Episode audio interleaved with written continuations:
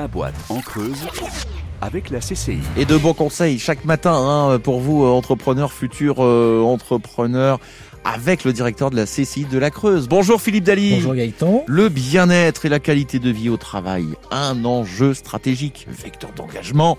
Il est ainsi fortement lié à la performance. La mise en place de mesures concrètes favorisant le bien-être de ses salariés apporte de nombreux bénéfices. Mais quels sont donc ces bénéfices, Philippe? Juste rappeler, collaborateur globalement détendu est un collaborateur efficace. Quand je dis détendu, oui, c'est bah, le bénéfice en termes de compétitivité, de, productivité, dans la relation client, dans la relation fournisseur, dans la relation avec l'équipe. C'est quelqu'un de plus enjoué, de plus, euh, plus à l'aise, euh, paratatiner, parabourri, voilà, qui donne envie, quoi, qui véhicule euh, de l'énergie et ça entraîne les autres. C'est top ça. Oui, stratégique, parce que stratégie, hein, c'est juste, est-ce que j'ai une vision pour ma, pour ma boîte, ok. Quelle est la vocation de ma boîte? Et quelles sont les valeurs?